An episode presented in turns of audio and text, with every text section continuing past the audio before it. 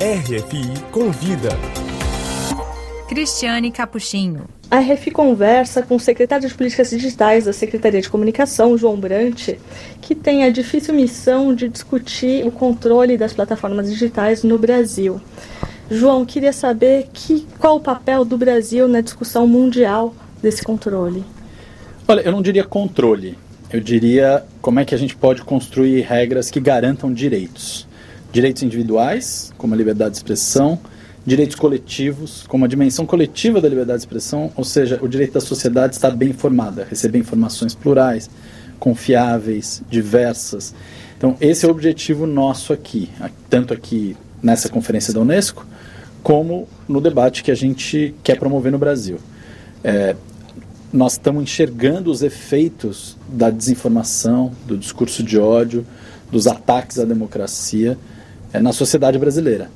Nós precisamos olhar para as redes sociais pelo seu lado de copo meio cheio, vamos chamar assim, e saber de todos os benefícios que ela gera, mas enfrentar o problema da metade vazia do copo. Metade vazia do copo significa todos esses problemas que têm sido gerados, principalmente a direitos coletivos. E eu acho que o, a intenção do governo brasileiro é fazer esse debate costurando ações no Brasil, mas também essa articulação global depois dos ataques do 8 de janeiro, há uma certa urgência para dar respostas a alguns problemas que vêm da, das plataformas digitais, do extremismo na rede. Que tipo de resposta rápida é possível em um debate global que, em geral, leva tempo?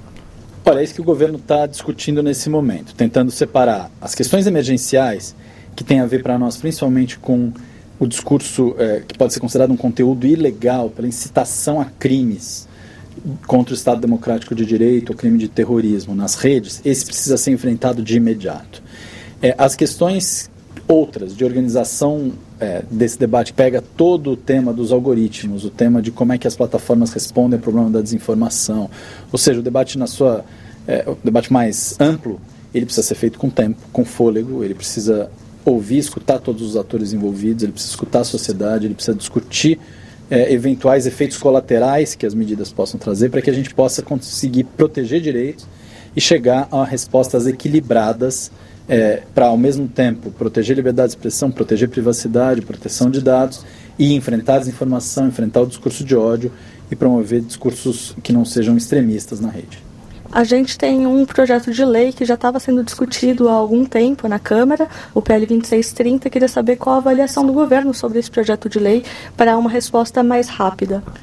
Olha, o governo justamente quer dialogar com o parlamento e respeitar o momento do parlamento. O projeto não me parece que oferece as respostas uh, que a gente precisaria para a questão da desinformação, mas ele é um bom começo. Ele traz discussões de transparência, de devido processo.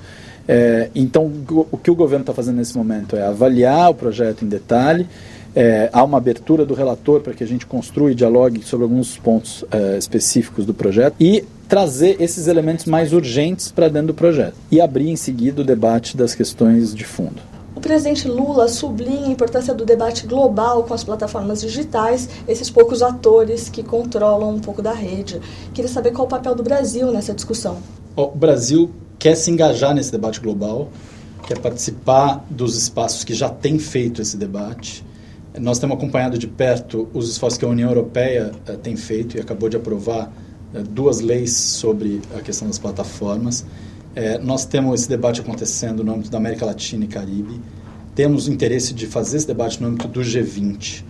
E esse tema tem aparecido em várias das conversas do presidente Lula com o presidente Macron, o presidente Biden, com o primeiro-ministro da Alemanha, Olaf Scholz. Então, há um, um, uma disposição, uma expectativa de vários países no engajamento do Brasil nesse debate. E acho que isso precisa estar conectado com o que a gente faz no âmbito nacional.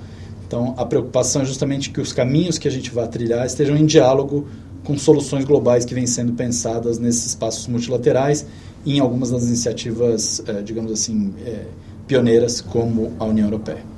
No caso da iniciativa europeia, você destaca algum ponto da lei que interessa?